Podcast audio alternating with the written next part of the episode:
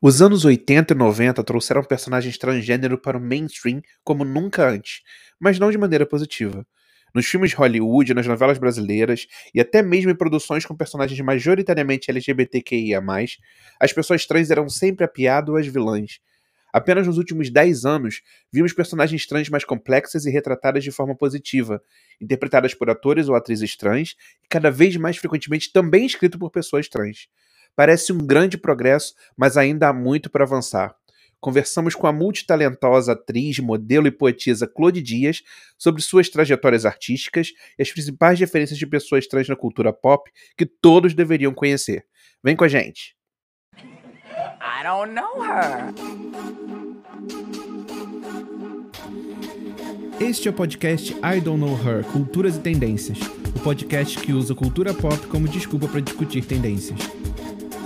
A cada episódio, exploramos um tema do nosso Zeitgeist com convidados especiais destacamos objetos culturais que apontam tendências de estilo de vida e comportamento. E para ficar atualizado, pode seguir o nosso blog idkh.home.blog e nosso perfil no Instagram, arroba idkhpodcast, e também no Twitter, arroba idkhpodcast, arroba idkhpodcast.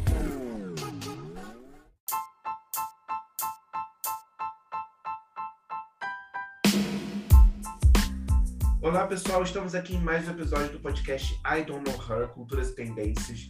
E dando fechamento aqui na nossa série que a gente tem feito sobre representatividade LGBTQIA+, da cultura pop. A gente está aqui, eu tô aqui com meu companheiro de guerra, João. Olá! de sempre. E tô aqui também com a nossa elenco fixa aqui, nossa psicóloga Ana. Hello! Oi! Olá de novo! Olá de novo! E a gente está agora com uma convidada muito especial, uma convidada que já tem aí brilhado em alguns trabalhos assim com bastante visibilidade e que a gente descobriu numa série incrível que vocês têm que ver chamada Manhãs de Setembro, gente. E, e nós é... já recomendamos aqui. Inclusive. E já recomendamos várias vezes aqui. Várias vezes. Sim. que é a Claude! Uh! Yeah! A gente tá ficando importante, hein? Tá ficando importante. Cadê os patrocínios? Sim. Precisando ganhar o dinheirinho, filho. É verdade. Tô gastando em euro. E aí? Ai, eu falei Claude de novo. Claude. Claude. E aí, Claude, tudo bem? Tudo bem, prazer, gente. Estou é, honrado de vocês me convidarem para participar desse podcast. E bora lá bater esse papo aí gostoso com vocês, né? E com todo mundo aí, com toda a galera. A Claude é uma atriz incrível e é uma artista super gigante. Vocês, quando assistirem mais de setembro, vocês vão ver assim, é, como é que é a força dela ali em cena. Mas agora apresenta um pouquinho para os ouvintes. Quem é a Claude? Bem, eu sou Claude Dias, multiartista. Uhum. Eu sou nascida no interior de São Paulo, na cidade de Itapetininga, mas já moro em São Paulo há mais de 24 anos fui atriz de formação de escola mesmo, Teatro Escola Célia Helena, e depois já comecei a seguir carreira no teatro e mais recentemente no streaming e no cinema.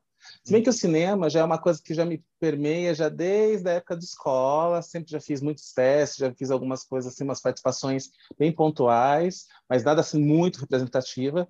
Começou mais de 2016 para cá, é, aprofundar mais no, no audiovisual o que me deixa muito feliz, que era uma coisa que eu queria muito, já que eu já tinha uma carreira de teatro formada desde, enfim, 2001, quando me formei, já fui começando aí, como diz, na vida mesmo, né? Oh. Quando sai da escola, já começa a buscar os grupos de teatro e trabalhar as linguagens que a gente gosta mais.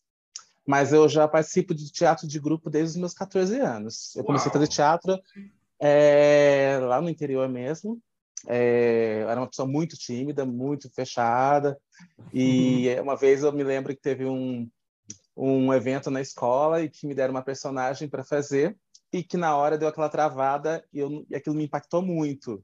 E coincidentemente, naquele período, nas escolas acabou um pessoal de grupo de teatro que estava montando uma semi-ópera uhum. so, sobre é, vilania, capa-espada, e que era ambientado em Veneza do século XVIII.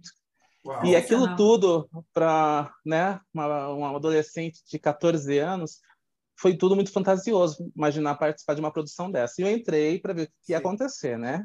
Então a gente ensaiava de sábado e domingo, aquela loucura toda. O que deixou muito meus pais preocupados foi que é, aquela coisa foi ganhando um corpo, foi ficando sério, né? Esse compromisso, esse uhum. comprometimento. E a gente acabou montando, imagina vocês, é, quatro anos depois desse espetáculo, porque não havia na, naquele momento, né, ali nos anos 90, começo, um apoio da, da cidade mesmo, né, do uhum. local, em incentivar a cultura ali. Então a gente fez muita quermesse para angariar dinheiro, para montagem, uhum. para nesse legal. período foi feita toda a parte de criação, desenhos dos figurinos, a nossa própria diretora fez o desenho de toda a, o figurino, chapéus, os adornos, tudo.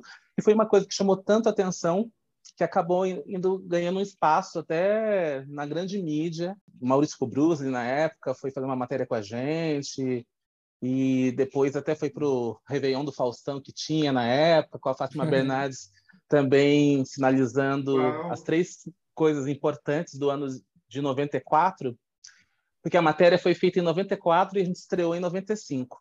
E é. uma das três coisas foi o nosso espetáculo, a Semiópera em Troites. Então, eu já comecei assim, com o pé bem direito, digamos, mas, mas, nada, mas nada muito tranquilo também. É importante falar, né? Teatro amador, que a gente fala, né?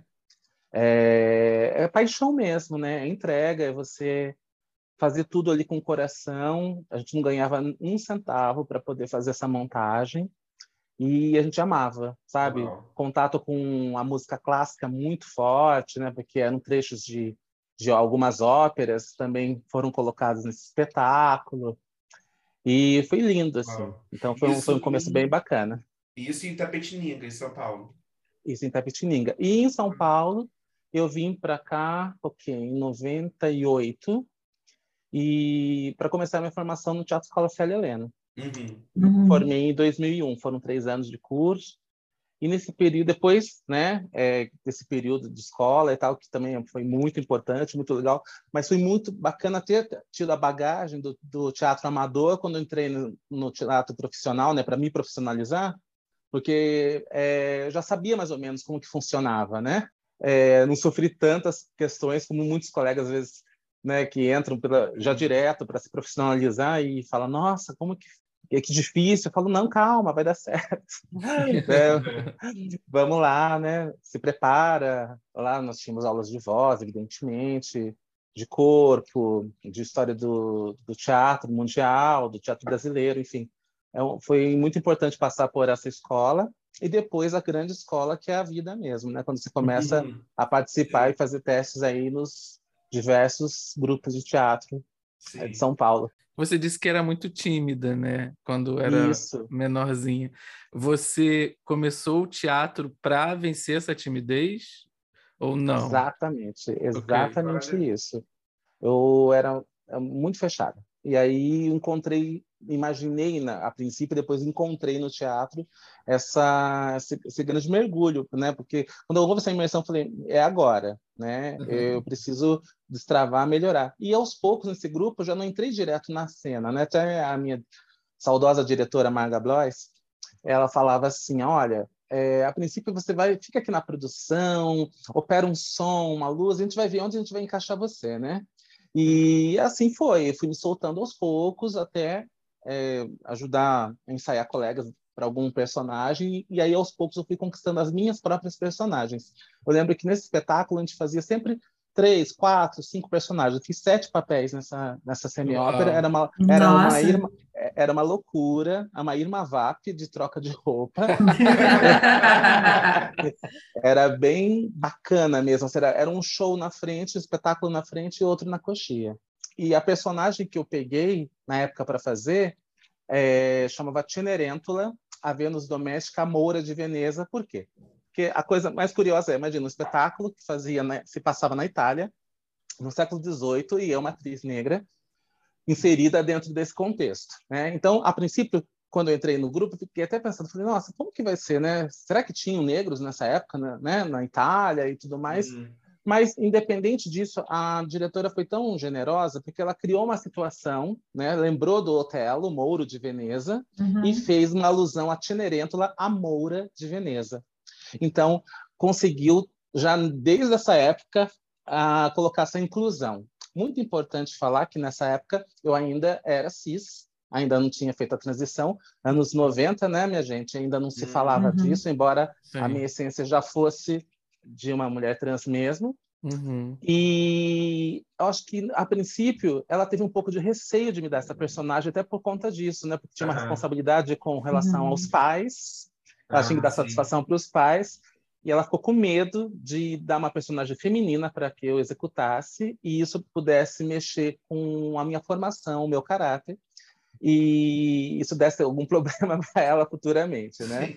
Mas não, né? Ela na verdade ela estava me, ela já tinha me sentido, me percebido uhum, e sim. usado de uma inteligência e conduziu de uma forma muito tranquila e deu tudo certo.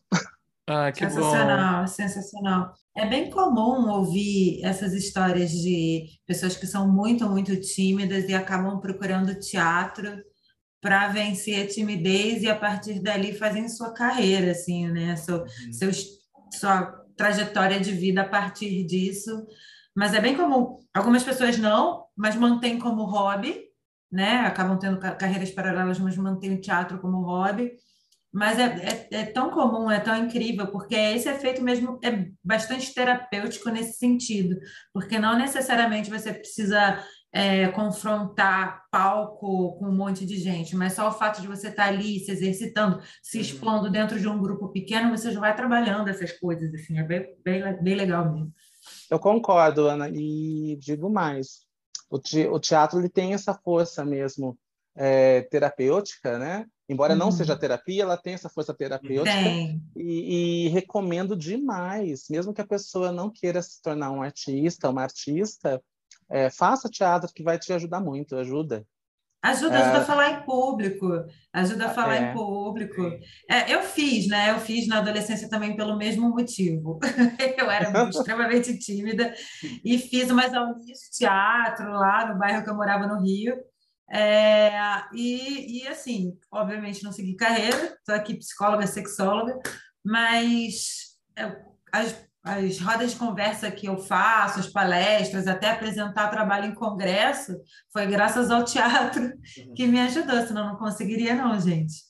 Psicólogo, igual você falou assim, ah, me tornei psicóloga e, e não foi para o teatro, mas não deixa de estar ali as duas tá coisas. Ali, né? né? Eu acho que está acho que tá tudo ali. É, a, a gente da cena também utiliza para nossa criação das personagens a gente também é um pouco psicólogo. Ah, super, né? tem que ser, tem né? que ser. Ah, Porque é, é analisar o personagem. Né? Super, é. na construção Exatamente. do personagem, né? Sim, super. Você tem que entrar no personagem, você tem que entender o psicológico daquele personagem, você tem que viver aquela, aquela personalidade mesmo, né? Integrar aquilo. Né? É, integrar aquilo, né? Também me ajudou a paquerar, tá? Porque eu não conseguia. não conseguia. Graças ao teatro, é, consegui dar um beijo na boca também, tá, gente? Arrasou. Então vamos para o primeiro bloco do nosso episódio, gente, que é o Top 2022. E eu quero ouvir de cada um de vocês o que, que vocês têm ouvido, assistido, ou visto esses dias assim que mais tem, tem tomado o tempo de vocês assim, em termos de cultura? Nossa, eu tenho trabalhado muito, né, gente? Então, assim, eu não Sim. sei se eu tenho visto, eu não sei se eu tenho visto muita coisa. Assim, de... Eu tenho assim, acompanhado, não assisti ainda, algumas coisas de cinema, do audiovisual, né? Que preciso uhum. até ver, né? Que é o, é o, filme do Lázaro, Medida Provisória, quero muito ver, já está aí um tempo. Eu vi alguns trechos, na verdade, né? É, tenho acompanhado um pouco da trajetória do, do seu Jorge aí no cinema, com Marighella, próprio, né, Provisória e Irmandade, que são séries que ele faz que eu gosto muito. Então é o que eu tenho absorvido mais assim nesse momento, mas eu, eu tenho de, me debruçado muito nos estudos pessoais assim, de verdade agora. Sim, e você, Ana? É, como eu falei com vocês, né, a última vez que a gente conversou, eu tenho séries para a hora do almoço, que é o pouco tempo que eu tenho. Então, é o tempo que eu tenho para assistir série na hora que eu sento para almoçar, e aí eu coloco alguma série na Netflix para assistir. E a, e a série que eu comecei a ver tem que alguns dias se chama Amor e Anarquia, que é uma série sueca é, obviamente, o tema da sexualidade, né, que é minha, meu campo de estudo. E é basicamente a história de uma mulher mais velha que é consultora de uma editora, de uma editora de livros pequena, uhum. que se envolve sexualmente, essa mulher mais velha casada, etc., que se envolve sexualmente com um rapaz do TI, que tem 22 anos, na empresa e eles começam a fazer um uhum. jogo sexual. É interessante a série, ela aborda vários temas. Tem personagens ali secundários que são LGBTs e, e, e enfim, questionam algumas coisas, mas se passa nas, o que é para mim, o que tem sido para mim interessante explorar um pouco a Netflix daqui, que é um pouco diferente da do Brasil. Sinto falta de, dos, dos programas que dá, dão, dão para assistir lá, que aqui não, o IP Sim. não deixa. Pois. Mas o que eu tenho achado interessante é assistir essa coisa fora do americano, né? É, eu quero deixar aqui uma série que eu fiquei apaixonado, que eu vi é, na semana passada, terminei de ver na semana passada, que é Feel Good, o nome, que é, é, me, me chamou a atenção a série porque eu sou muito fã da Lisa Kudrow, que fazia Phoebe em Friends, mas quem, quem me conquistou na série foi a protagonista, que, que é uma comediante canadense, né? E, e, e, a série fala um pouco do, do conflito dela ali em relação à identidade de gênero dela e, está começando a, questionar tipo se é realmente uma mulher ou se se está querendo só ter uma performance de gênero e, e eu achei interessante como o tema foi tratado com delicadeza até pela namorada dela e, e aí a namorada dela acompanhando ela nessa trajetória e percebendo assim, olha, não, eu tô aqui para você porque é, é, eu amo você, independente de como você queira parecer, sabe assim. E, e, depois você vai se envolvendo com os personagens e como ela lida com os pais também, e toda a questão dos pais começarem a enxergar essa nova pessoa e tal. E eu achei muito, muito fofinha a série, Feel Good. Eu gosto muito dessa série, inclusive Sim. do dilema dela das questões das drogas, Sim, dos traumas que ela tem. É bem legal essa série. Sim, a questão do abuso também. Do abuso, né? Sim. É muito boa. E eu queria falar de uma música também que a Priscila Alcântara lançou com a Emicida, que eu achei muito forte. Assim, eu chorei a primeira vez que eu vi o vídeo e a música me emociona ainda, que é Você Aprendeu a Amar? O nome da música. E fala sobre a questão é cristã, realmente. E ela questiona muito a origem dela como cristã, sobre o que é o amor para você. O, o, amor é julgar o outro, sabe? Porque, porque é condicional, sabe? E ela lança essas questões, assim, desafiadoras para os cristãos, assim. E me mexeu muito porque eu, nascido gay na igreja, é, esse é um tema muito delicado para mim também. E, João, você tem alguma dica? Ai, não tenho nada assim, muito coisa para dar. Eu tenho visto Stranger Things e é isso. Né? Ah, Stranger Things, sim, também. Stranger Things. É, é eu só falei da série da, da, hora do almoço, mas tem a série que eu assisto com o marido, né? Então, sim. ainda tem a série que eu assisto com o namorado. Que, Uma série nossa da hora do almoço é um tipo um Vale a Pena Ver de Novo, é a novela Vamp, que a gente sim. vê. Ah, sim, novela Vamp, que Pois é, menina, eu tô tão chateada que parou de, de, de, passar no horário que eu, que eu gostava, que era 11 horas da noite, parou de passar, começou a passar, tipo, presença de Anitta. Isso é a Globo daqui, só para explicar para Cláudio. É a Globo daqui, é tipo Viva, fica repetindo novela antiga. Só e aí eu descobri, antigas, é descobri pela Janine que tá passando Pantanal na SIC. Ah, é. Mas é, tá, tá, os episódios bem, bem atrás do, do que está passando no Brasil, né? Mas eu ainda não tive coragem de ver, não, porque eu tô com medo de viciar. Então, e vai viciar, mestrado, viu? Gente, eu tenho mestrado. mestrado é meu terceiro relacionamento, não dá, não consigo. Vai viciar porque essa, eu assisti a primeira versão, né, também. em 90 e, e, agora também. E eu já, nossa, imagina, eu tinha 13 anos e já achava maravilhosa a novela naquela época. É. Só que agora, nessa na releitura aí da novela, ela engraçado que, por exemplo, a, personagem, vou falar de uma de uma atriz que está com, com um papel que eu estou amando, que é a Isabel Teixeira que faz a Bruaca, a Maria Bruaca. Uhum. Ela a, tinha um contexto naquela época e, e assim é, é o mesmo texto, a mesma situação, mas agora mudou completamente.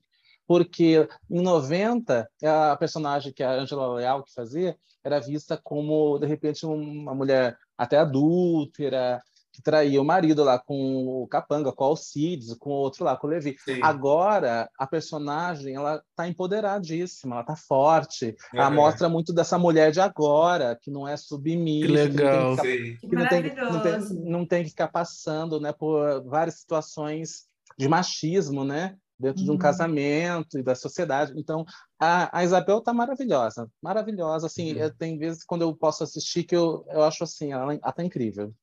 Que legal. Ah, gente, eu quero. Eu vou, vou acabar cedendo, não tem jeito. eu acho assim que a novela, de uma forma geral, ela tá incrível. Ela tá muito uhum. bem, assim, os atores estão ótimos.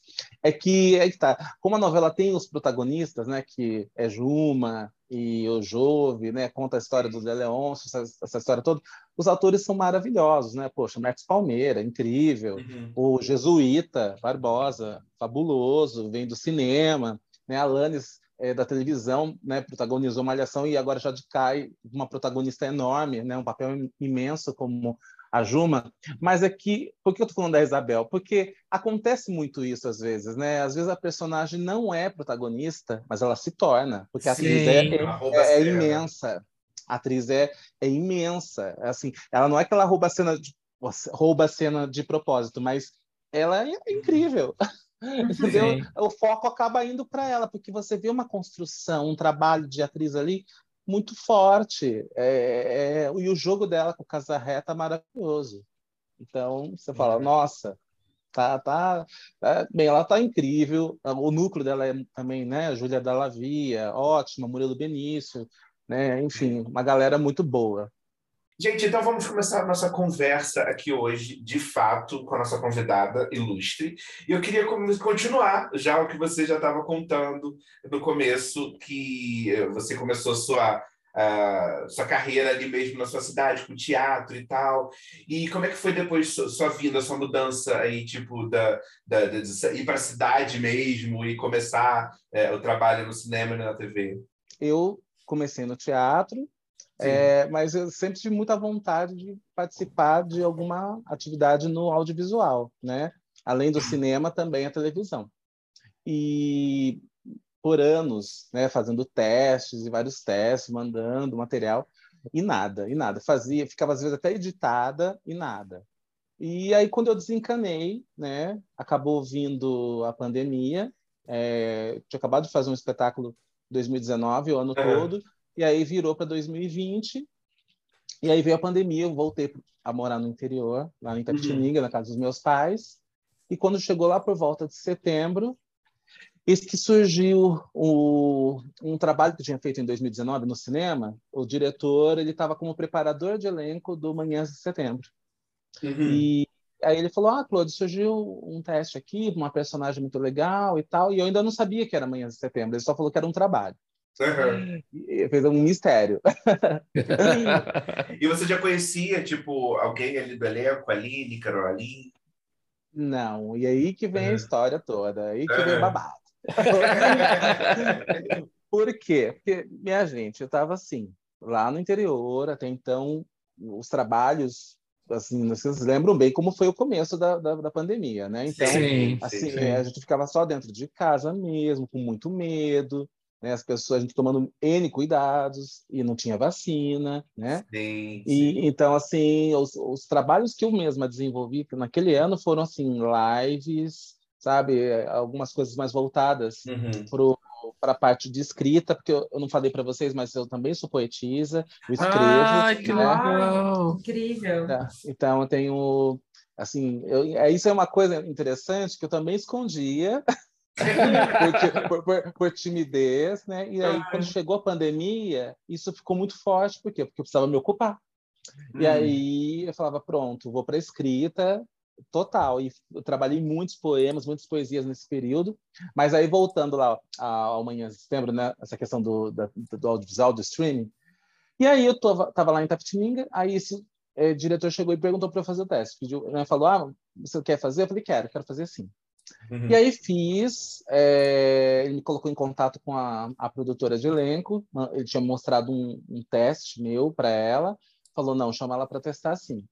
E aí testei, fiz o primeiro teste, eu lembro que era uma quarta-feira virando para quinta, assim, quase meia-noite, eu falando com eles, e de repente ela falou, olha, o teste é amanhã. Eu falei, não, gente, mas não tem como fazer esse teste na sexta, porque né, de repente assim eu tenho que decorar um texto, não tem, tem, tem sim.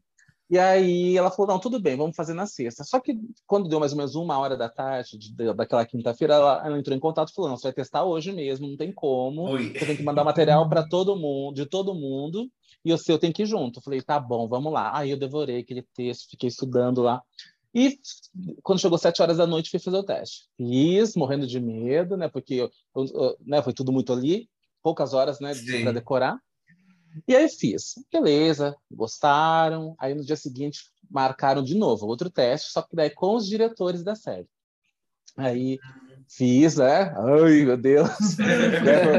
acho, que devia, acho que devia ter umas sete, não mais pessoas. Acho que devia ter umas, umas 10, 12 pessoas naquela sala do Zoom. Né? Uau, eu fiz o teste, eu fiz, eu fiz o teste online. Tudo virtual. Né? Tudo virtual. E aí, acho que é mais difícil a... até, né? Fazer virtual. Muito né? mais difícil. E eram duas cenas, né? Da série. A, uma das cenas era aquela onde a, a Cassandra tá, vai, vai sair da Kit, eu tô chegando, a Roberta tá chegando de manhã, e ela fala, anuncia para a amiga que ela vai embora da Kit, ali do apartamento para a Kit sim, dela. Sim. E a outra cena, teste, era aquela que ela conta sobre o filho, que ela, que ela tinha um uhum. filho lá no bar. E aí fiz, e os diretores deram um feedback ali, né? obviamente que eles iam pensar ainda, né? E aí demorou, minha gente. Olha, foi numa sexta-feira, fiquei sábado, domingo, segunda, terça. Ai, Deus, que bonito. E aí, quando chegou na quarta-feira de manhã, a, a Ana, a produtora de elenco, entrou em contato e falou: Olha, é, você pode falar agora? Era umas oito da manhã. Eu falei: olha, a bateria do meu celular está descarregando, eu vou carregar um pouquinho, eu posso entrar com você daqui a pouco? Ela falou, não, vou mandar um áudio para você agora. E ela mandou e falou, olha, você está aprovada, entendeu? E, e, e, nós queremos você, a gente adorou o seu teste, não sei o quê. E a partir dali, a minha vida começou a, a mexer muito, por quê? Porque é isso, né? É, eu não estava acostumada com esse universo uhum. do audiovisual, principalmente falando de TV, streaming, né? Essa linguagem agora. Uhum. E foi aquela correria e, enfim, vários testes de, de PSR NASA para poder ter os contatos presenciais e Nossa, estudo, Nossa e, e, e, estudo de personagem e a gente não gravou no Brasil, a gente gravou em Montevidéu. Uau! E, é, é, a gente gravou disso, lá. Não. Nós gravamos em Montevidéu porque motivo né, específico. Né, motivo específico é a Covid-19 bom, ah, explodindo, né? Não é nem bombando, explodindo no Brasil. Nós tínhamos 350 mil casos no Brasil oh! na época, e em Montevidéu tínhamos 200 casos somente, o país todo. Nossa. Tudo bem, tem uma questão que é a extensão territorial, é menor, tal, mas eram 200 uhum. casos, gente, não é 200 mil, era só 200 casos Sim. no país, Sim. e no Brasil 350 mil. Fazia então, sentido, fazia sentido. É, então, aí então. toda a, a produção achou por bem fazer lá, até porque conseguiu ambientar em Montevidéu, né, a São Paulo, que nós queríamos. É, Eu nem Centro Verde não era São Paulo. Ficou não dá para gente o centro lembra muito, assim, é, é, aqueles prédios antigos, né? Então, aqui em São Paulo lembra muito. E aí eles foram aproximando cada vez mais e muitas locações, né? Muitas locações interessantes, legais que foram aproximando cada vez mais para poder contar essa história. Uhum. E aí vocês perguntaram, né? Você conhecia o pessoal e tal?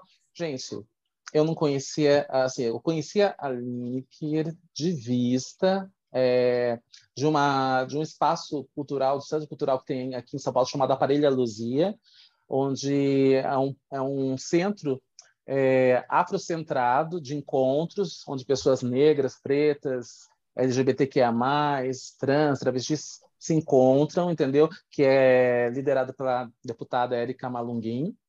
E aí, nessa balada, nesse centro cultural, eu a vi assim, de longe, acho que até chegou uma vez a gente ser apresentada, mas a gente não, não, assim, não aprofundou isso, né? Sim, sim. So, somente tendo contato na série. Ou seja, para mim foi tudo muito inusitado, porque eu estava trabalhando com pessoas as quais eu admirava e admiro, então, Karine Telles, né? Paulo Miklos, do, uhum. do, do Titãs, um grande músico, Tomás Sim. Aquino, né? um grande ator que fez aí Bacurau, está fazendo vários outros uhum. trabalhos sim. incríveis, fez agora o Deserto Particular, enfim, Vale Mulitiba, enfim. É, então, eu tive contato com a Linda Quebrada, né? Esse contato com a Linda Quebrada sim. maravilhosa, né? assim, super generosa, enfim. Foi um trabalho onde eu pude estar em contato com todo esse elenco, e a Roberta, a personagem de Manhãs, ela uh, tudo acontecia nesse movimento da, da, da, da Cassandra, a personagem da que nessa boate onde a Roberta era dona. Então, Sim. eu estava com uma, uma, personagem muito poderosa, Sim. de acolher, de muito acolhedora, né? Sim. De assim, pelo menos dentro da, da minha criação, tentei aproximar cada vez mais a, essa personagem como se fosse uma não só uma amiga, mas uma espécie de uma mãezona uma mãezona, sim, é muito é, é, é. muito acolhedora, de muita escuta. É, é, um trabalho onde eu trabalhei muito essa, essa questão auditiva mesmo, uhum. é, e, e, de observação, né? De, de, o tempo todo acolher, né? É, principalmente uhum. nessa, ela tem uma personalidade forte, ela não podia perder isso, né? Uhum. Porque senão ela virava uma bananona, né? né? E ela não podia perder isso porque é uma mulher de negócio, dona de uma boate, ela é uma businesswoman, né? Ela tinha interesse, né? Ela tem aquela cena que ela fala lá com a Cassandra que ela quer ganhar dinheiro e por isso que uhum. ela não gostava muito que a Cassandra cantasse músicas Sim, inéditas. Da Vanusa, né? Pois da, é. Da Vanusa, da Vanusa. porque é, é, é, a Roberta Acho isso maravilhoso, né? Por mais que a Roberta seja uma gente boníssima, ela tem é, é isso na personagem é, é, torna muito humana, né? Porque ela não é só legal, né? Ela é tudo, ela pode ser qualquer coisa, né? Como qualquer ser humano. E aí, imagina, Vanusa é um ícone da música, né? Popular brasileira dos anos 70, 80. E aí a Roberta não gosta, porque ela acha que é caído, entendeu? Que, uhum. que isso não vai dar dinheiro, né? E eu acho isso fantástico, né? Porque ela poderia Sim. fazer o discurso contrário. Ela falou, não, toca a Vanusa, canta a Vanusa mesmo. E não, ela não, ela não quer, né? Ela quer realmente que cante músicas que estão de cantoras atuais, contemporâneas aí, né? Anitta, Lucy, a Pablo, né? Ela quer mídia, ela quer holofote. Então eu acho isso fantástico na personagem. Que ela tem esse lado dela também, né? Sim. Muito, bom, muito, bom, muito bom. E agora, falando um pouquinho das suas referências. É, que... Ah, sim. sim. Eu, só, só, só, só, um adendo também. Uhum. Que uma das, uma das coisas que a, a Roberta, é, no estudo, no mergulho, também na personagem tem, é a questão do, com a música, né? Sim. E que ela toca, é pianista, ela. Isso talvez na série acho que não chegou muito na primeira temporada, mas na minha gênese, né? Ela era maestrina, ela passou, ela era maestra, passou por uma transição, virou maestrina, e aí as portas se fecharam, ela acabou indo uhum. fazer uhum. para a Europa, né? E voltou com dinheiro e montou essa boate. Então a minha gênese era essa de construção. Nossa, pra, sensacional, pra muito bom. Muito bom. Para a Roberta. E aí, por que eu estou falando dessa questão da, do piano? Que é, antes de eu começar a fazer teatro, eu tive contato com o órgão eletrônico, com piano. Então eu estudei uhum. piano dos 9 aos 14 anos. E foi fundamental isso para fazer a Roberta, né? Porque eu sabia tocar. Então, que legal. Isso, isso me ajudou muito, muito na, na, construção também e aproximava, né? A, uhum. a, tanto da minha vida quanto a gênese dela.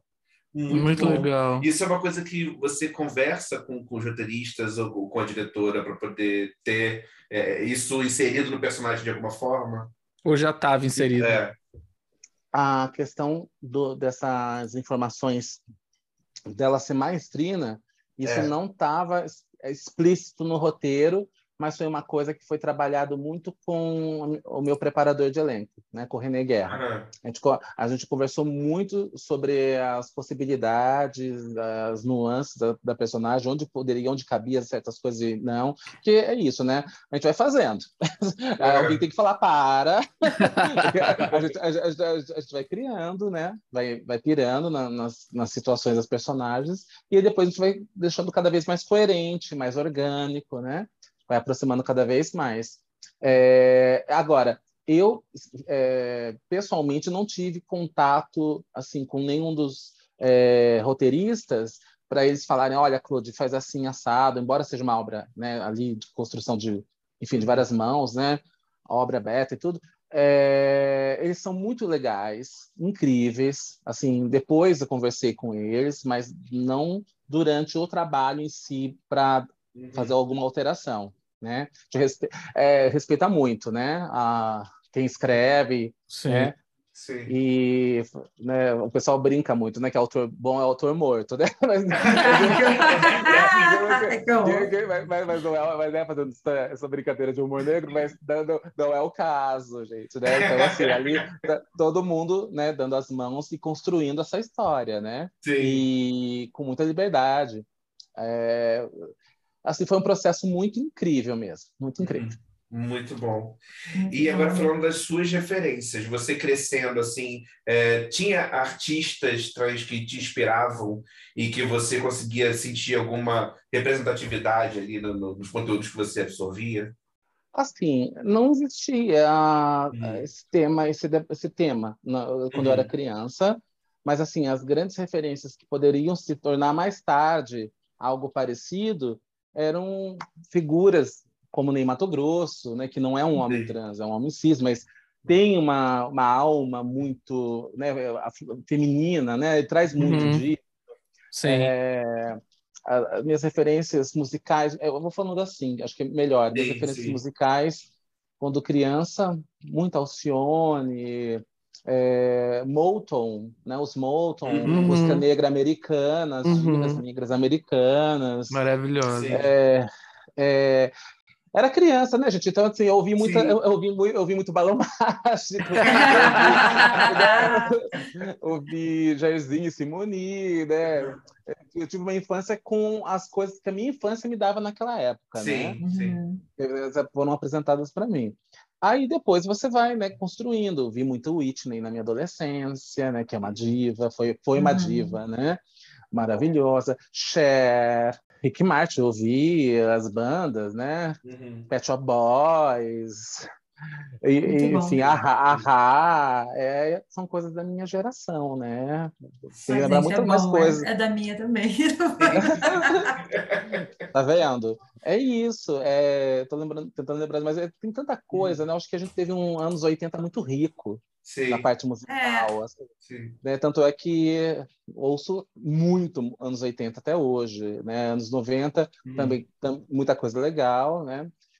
E aí depois é, teve uma pegada mais pro eletrônico, né? Uhum. Enfim, mas assim, da música popular brasileira, grandes divas, né?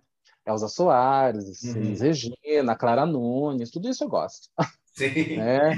E, e, hoje suas referências? Como, quem, quem, são suas referências? As referências hoje, agora sim, de mulheres trans, uhum. não podia deixar de ser, né, gente? Lineker, né? Sim. É, uma voz incrível, uma artista que tem acho que seus 26 para 27 anos, não sei, acho que está para fazer uhum. aí os 27, é uma grande referência atual da música popular brasileira, de uma mulher trans, é, a, a, Linda Quebrada com toda a sua força no seu discurso, né, de, de, de, quebrada mesmo, né, como o nome Sim. dela diz, dessa militância muito forte. É, tem também a Sucena, que eu acho maravilhosa, que era lá das, das as Bahia Cozinha Mineira, que uhum. ah, separa, separaram, né? A Virgínia, que cantava junto com ela. São referências maravilhosas dessas mulheres trans aí incríveis que estão aí na, na nossa atualidade, né? E, e sempre cantando amor, a, né? E tem as figuras queer também, né? Que não uhum. são mulheres trans, mas Gloria Groove, maravilhosa, a própria uhum. Pablo, né? Também Sim. são referências queer. Então, Sim. gosto muito. Maravilhoso. E, e tem uma, é, uma questão também que, pelo menos a gente consome muita cultura, a gente vê que é, no, no passado essa representatividade não era tão positiva, né? É, era, a Exato. gente fala sobre é, pessoas trans nos filmes, Hollywood, por exemplo, eram é, as pessoas vilãs ou eram as personagens que eram mais caricatas, estigmatizadas, né, e tudo mais. E hoje a gente tem visto, visto personagens mais complexas, mais desenvolvidas. A gente falou de Manhã de Setembro, você teve a oportunidade de construir a backstory da sua personagem, tipo, dar uma complexidade para ela e dar uma profundidade ali. São protagonistas trans na série, sabe? A gente tem tido muitos filmes e séries assim hoje em dia, né? É, isso na verdade não é só no, nos Estados Unidos, é no Brasil também. Sim, é. é. E, e acho que em todo lugar. Acho que a gente teve aí uma evolução com relação a esse, vou tratar como um tema, mas né, uhum. é uma uhum. questão humana, é uma questão para mim que é, vai mais do que um tema, é uma questão humana mesmo, né? Sim. né? Uhum. Essa questão de, de gênero e sexualidade, né? Uhum. E que às vezes as pessoas têm uma certa dificuldade de entender porque isso eclodiu mais agora, assim, de um tempo para cá, de, um, de, de 2015 para cá, que a coisa meio que explodiu. Sim. Mas assim, uhum. tanto, tanto é que em 2010 ainda era tido a as pessoas trans eram tidas como pessoas como se fosse uma patologia. Exato. Então, Exatamente, era, estava no DSM. Eu, eu, lembrei, essa, essa conversa me lembrou algumas referências da década de 80 também que a gente teve no Brasil, como a Roberta Close.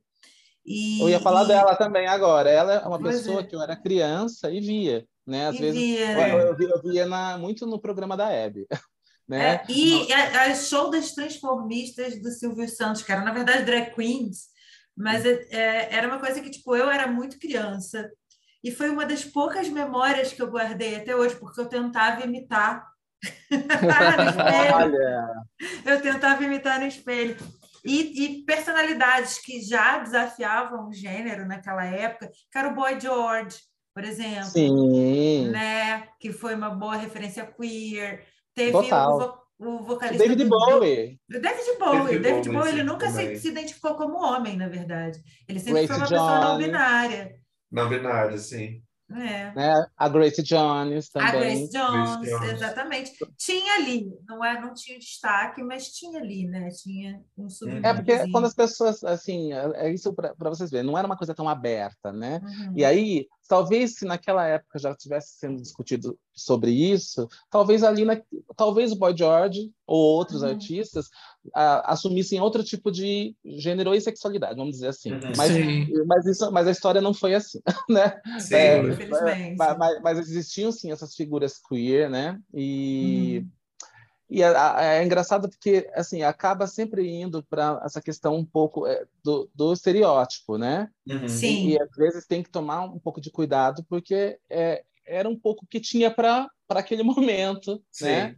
E, e, e, acho que a grande briga hoje em dia, acho que a discussão sobre esse tema é que é, não é não é para levar para o estereótipo, né? É para você naturalizar isso, naturalizar esses corpos, né? Até para que não haja tanta violência em cima desses corpos uhum. transvestigêneros, né? Sim. E, e falando de Brasil, anos 80, acho que no final dos anos 70, anos 80, tinha aquela operação que é que caçavam as mulheres travestis e trans, que era a Operação Tarântula, né? Sim. E, Ai, sim. E, e se não se não espancavam, matavam, né? Uhum. E, e, e, muitas pessoas, inclusive não só naquela época, mas hoje também, só que hoje tem uma, um tem alguns atenuantes, mas vamos lá. Uhum. O que que acontecia? Nos anos 80, a pessoa se descobria trans ou travesti, a família muitas vezes não queria na sua, na sua casa e botava sim, na rua. Sim. É. E essa pessoa não conseguia um emprego entendeu? E ela ia se prostituir, ela ia para as uhum. ruas, ia para as esquinas, né? Hoje em dia existe, era uma coisa o quê? compulsória, não tinha opção, uhum. ou você ia uhum. ou você morria de fome, né? E aí uhum. quando você é, é quando você ainda tem uma certa aptidão artística, isso ainda te protege porque você ainda pode fazer, podia fazer um show num cabaré, podia ser uma cabeleireira, uma maquiadora, uhum. entendeu? Uhum. Tinha ainda essa, esse, esse, essa possibilidade, né? Uhum. Agora, quando você não é artista, quando você não tem aptidão nenhuma nesse sentido, o que, que você faz? O que, que te uhum. protege? Né? E eu acho, que a briga, eu acho que a briga atual é exatamente sobre isso. É, a pessoa pode ser engenheira, ela pode ser engenheira, ela pode ser médico, médica. Os corpos, claro. tanto das mulheres trans como de homens trans, podem ser aquilo que eles quiserem como é, profissão. Claro. Só que a exatamente. sociedade, só que a sociedade não aceita de uma forma geral, entendeu? Torce o nariz até hoje.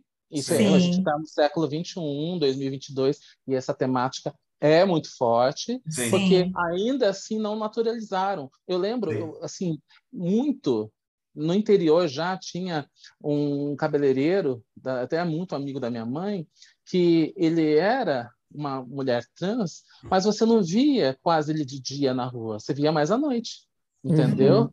E assim é também aqui em São Paulo, você quase não via há um tempo atrás mulheres trans ou travestis andando de dia, entendeu? Uhum. Você é via muito, à noite, Sim. muito à noite uhum. no centro de São Paulo, ou então nos polos né, onde elas faziam a, a, prostituição, entendeu? Perto da USP, em Moema, entendeu? e sempre daquele jeito, né, meio por, quando algum cara ia lá né, sair, fazer o programa, sempre daquele jeito ou debochado, ridicularizando, uhum. ou muito secreto, porque ninguém uhum. podia saber, porque aquilo podia é, estragar a imagem daquela pessoa.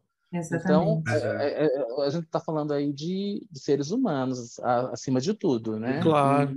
E, gente, com, é... e, e, a grande batalha é você pode trabalhar e ser aquilo que você quiser. Sim. O que diferencia, para mim, o ser humano, sempre falo isso, é o caráter, entendeu? Sim. É o caráter. Ah, porque há muito julgamento ainda em cima né, da, da figura dos corpos transvestigêneros, tem muito ainda. Uhum. É, infelizmente, isso é, é fruto da, da, toda a cultura judaico-cristã e colonizadora que vivemos na, no Ocidente. Né? Não que no Oriente também não tenha seus preconceitos, ainda muito pelaquela cultura muito tradicional, muito ortodoxa em alguns países do Oriente, mas em muitos lugares isso já era cultural, já existiam pessoas em regiões, sempre existiu, não é uma coisa nova. Exatamente, Isso sempre existiu sempre. na humanidade. É. Eu descobri né? esse carnaval, eu descobri esse carnaval com o maravilhoso Milton Cunha, é, que ele estava narrando, eu não lembro qual foi o desfiles, que existiam tribos indígenas em que existiam pessoas trans ali que transicionavam, sempre, tipo, mulheres e, ou homens que transicionavam e era fazia parte da cultura. Sabe? Fazia parte, assim, em vários lugares do mundo, não Sim. só na, nas Américas, né, América do Sul, América Central e, e, do Norte, os povos nativos, né, os povos originários, tinham pessoas trans. Era Sim. natural, elas tinham inclusive uma função na, naquela comunidade, né? E não na, nas Américas, na Europa, na Ásia, sempre existiu. O que, que trouxe, é, o que, que tirou essas pessoas, a naturalização dessas pessoas, desses povos originários onde elas viviam, foi justamente a aculturação. É o, obviamente, né, o, o europeu branco colonizador falou, oh, gente, é melhor então vamos lá, vamos destruir isso e vamos ensinar esse negócio aqui. Esse negócio aqui está certo e todo o resto está errado. Né? Exatamente. Sempre por algum jogo de interesse, com é certeza. É claro, é Sim. claro, é sempre. É poder é sempre, não importa qual poder econômico, social, é isso, né? Político, é religioso, enfim, é isso. Pois é, é isso. Exato.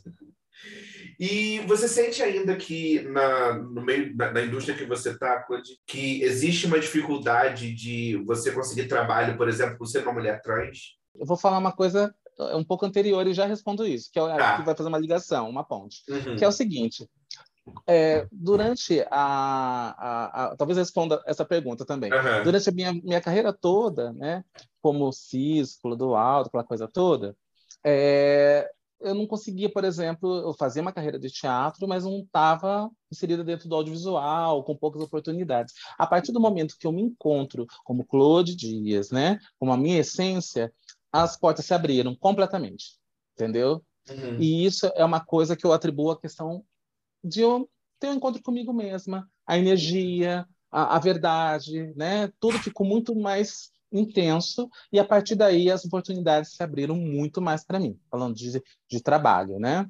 Boa. E eu sinto que dentro do, da indústria do audiovisual, do, do, cinema, já melhorou bastante. É possível ver muitas pessoas hoje em dia, pop transvestigêneres, manas e manos trabalhando, mas ainda precisa mais. Sim. Precisa, precisa. Muito, muito mais. Assim, acaba acontecendo, por exemplo, Manhãs. Manhãs é uma série que fala sobre isso. Então, por exemplo, lá nós não tínhamos somente as atrizes e o ator que inclusive que fez, que é o, o Dante, uhum. é, a Ganju com a gente, que também é um homem que está na série.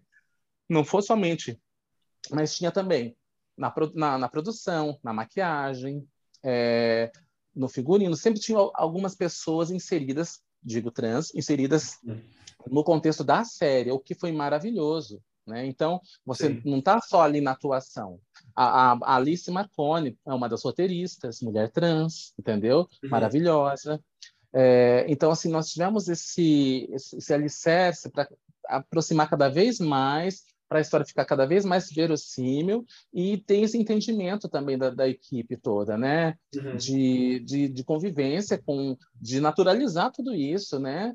tanto para quem já, já entende isso e já naturaliza, como aquelas pessoas que não e que vão aprender, né? Sim. Porque uhum. vão, vão aprender, vão, vão respeitar, e enfim. Mas eu, eu sinto que precisa mais. Tem produções, por exemplo, que eu participo, que eu sou a única pessoa trans na produção. Uhum. E, e aí eu fico pensando, ué, e às vezes a única pessoa preta também. Sim, sim.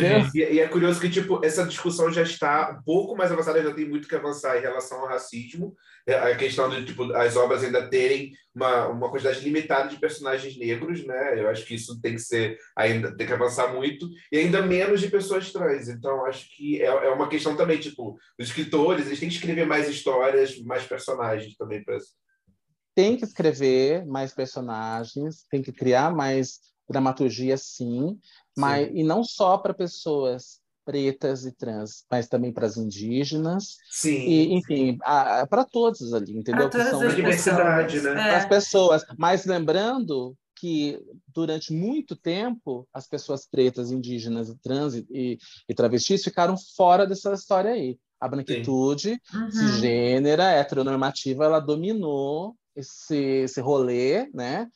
Sim. durante muitos anos. Bem, falando de. Vamos falar de, de, da América, dos Estados Unidos. O Oscar mesmo. O Oscar é, tá, é a prova viva disso. Quantos Sim. anos tem essa premiação, gente? Quantos, e, e, pouquíssimos artistas pretos ganharam o prêmio. Sim. Trans, então, eu não acho que nenhuma ganhou. Nenhum ganhou. Nenhum. Esperando Laverne Cox. É, esperando é, Laverne Cox. É, é, é, é, isso, gente. É, né? A atriz lá do Pose, ela ganhou a premiação, né? Uhum. A primeira atriz trans, que não foi no Oscar, né? No Globo de Ouro. Mas, né? No Globo de Ouro, mas, poxa, já é alguma coisa. Mas você entende? É uma pessoa Sim. dentre milhares de uhum. pessoas que são Sim. artistas e são trans ou travestis. Então, a história, é, a gente tem que parar de ser cota entendeu? Sim, é, sim. Essa, história de, essa história de, ah, é a primeira, ótimo, maravilha, que, que ótimo que é a primeira, mas que dela sejam outras também, sim. né? E, porque ninguém fala assim sobre os héteros, os cis, sim.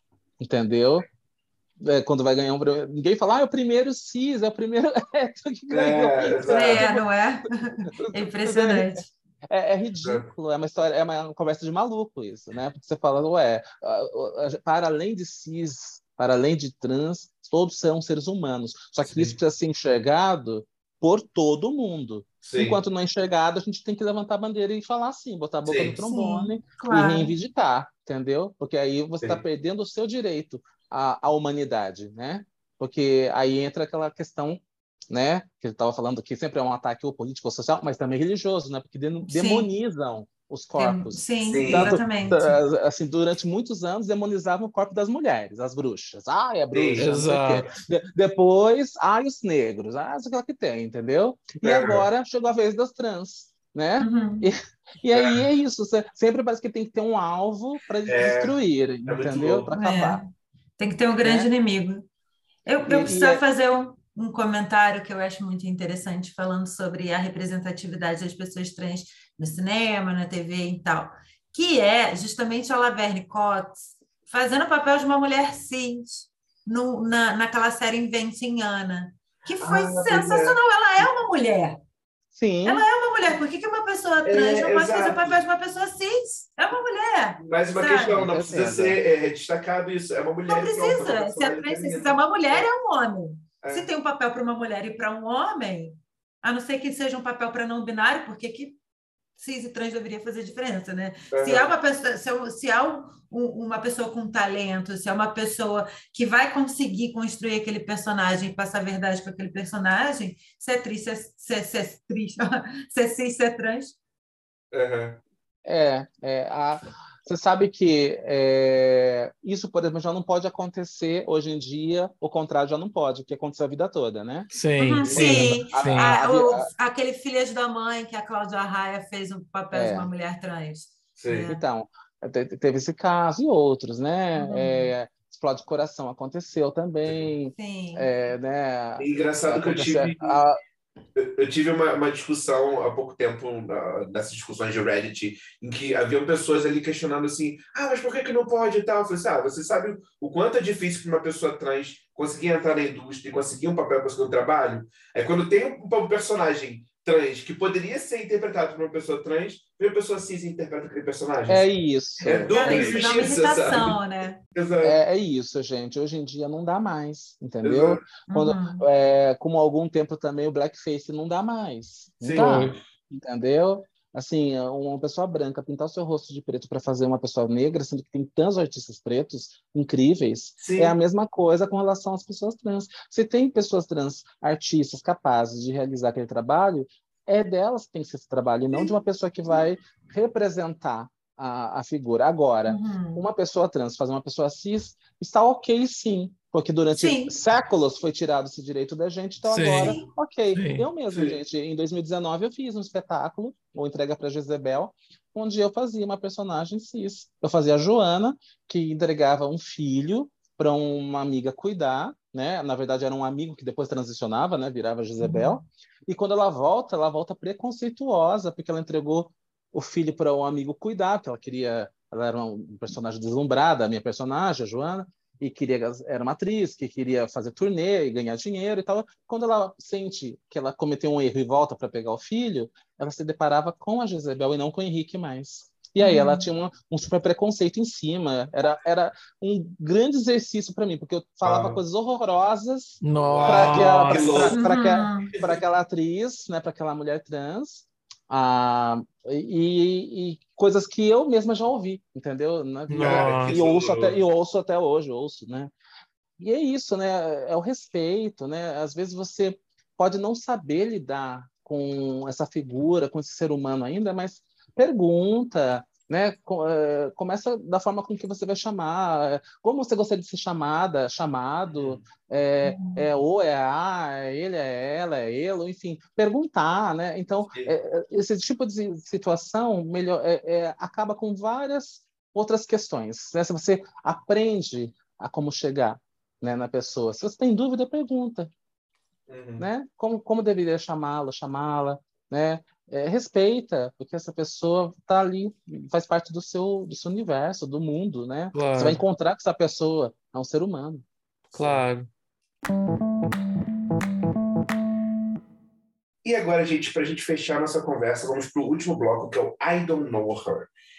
E nesse bloco a gente tenta estourar as bolhas dos nossos ouvintes para poder conhecerem pessoas diferentes, artistas diferentes, obras diferentes, que não sejam mainstream, é, Claude, quem que você indica que é um artista que merece ser visto e conhecido pelas pessoas? Ai, gente, pergunta difícil, viu? Eu, é, mas vamos lá. Eu acho que eu, o mundo deveria conhecer mais a artista Valéria Barcelos, que é uma grande cantora e atriz da cidade de Porto Alegre, e que eu a conheci nesse espetáculo que eu estava falando, Entrega para Jezebel, e ela é incrível, gente. Ela, ela também é uma multiartista, ela também escreve, ela promove palestras, discussões. É uma figura muito interessante e canta muito. É, e ela tem muito e ela tem muito a dizer, sabe, como ser humano assim. Tem uma trajetória de vida assim muito, muito, muito forte, eu diria, e que pode servir de exemplo para muita gente. Sigam Valéria Barcelos no Instagram. Sim, Valéria muito bom, muito bom. Valéria Barcelos Oficial, gente, pode seguir, muito bom. E Ana, sua indicação? Então, vamos lá para as coisas obscuras e góticas que eu adoro. vamos sair do, do, do, do... Ok, a gente deve, deve valorizar a cultura nacional, mas eu, como boa gótica, também, né? Também, não só. É, eu queria indicar uma banda, uma banda chamada Tears for the Dying. Uhum. Essa banda que é, medo. É, é uma banda de pós-punk, é uma banda de pós-punk. Ela é uma banda americana e a vocalista é uma mulher trans chamada Adria Steinbridge. E é, é sensacional. Eu adoro o estilo, que é pós-punk, é, tem aquela coisa um pouco do punk rock, mas uma pegada de Cure por ali, né? Ai, e, e, o visual. Me manda depois. É, o visual de, dela é incrível, né? Eu babo mesmo, cabelo colorido, tatuagem é comigo. Então, e a voz é incrível, então eu amo e recomendo, eu ouço bastante, tem nas minhas, sempre tem música de, delas nas, nas minhas playlists góticas para ficar morcegando pelo canto da casa, gente, dançando as Muito bom. E, João? Vou falar de uma pessoa que já participou aqui do podcast. Sim. Sempre é bom lembrar das pessoas que uhum. passam por aqui. Vou falar do Kaique Teodoro. Ah, sim! Que é um rapaz trans. E ele também é multiartista, uhum. canta, representa, muita gente boa. Nas redes sociais é muito engraçado. Então, vale a pena seguir. Eu acho que é Kaique com K ponto Teodoro, se eu não me é, engano. É. Sim, sim, Mas a gente vai colocar na, nos posts e na. Sim, sim. E Tá. no blog também, idkh.home.blog. A gente vai ter essas dicas todas lá. Gente, o Kaique, ele é um fofo e ele tá com música nova também, que é o fim de semana. Dá, dá uma ouvida. lá Kaique é um também. amorzinho. Sim, eu fiz é com um ele o querido. episódio, né? Sim. Sim. Ele é um querido, adoro, adoro. Uhum. E, gente, eu quero deixar uma dica de uma atriz aqui que eu conheci há pouco tempo. Eu sei que ela já está com alguma visibilidade no Brasil e, e ela, tá, ela foi a primeira atriz trans que fez Malhação no Brasil. Ela se chama Gabriela Lohan. Não sei se você conhece, Claude.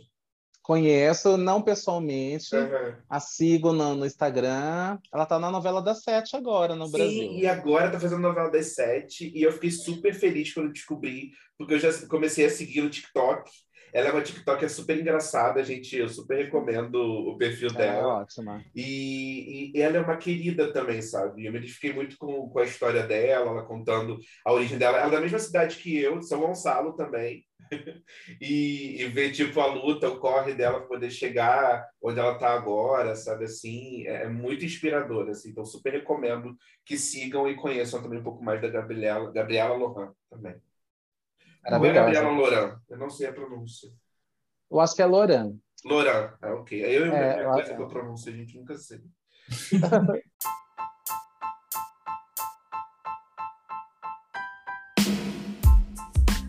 Então é isso, gente. Muito obrigado por esse episódio Ah, de hoje.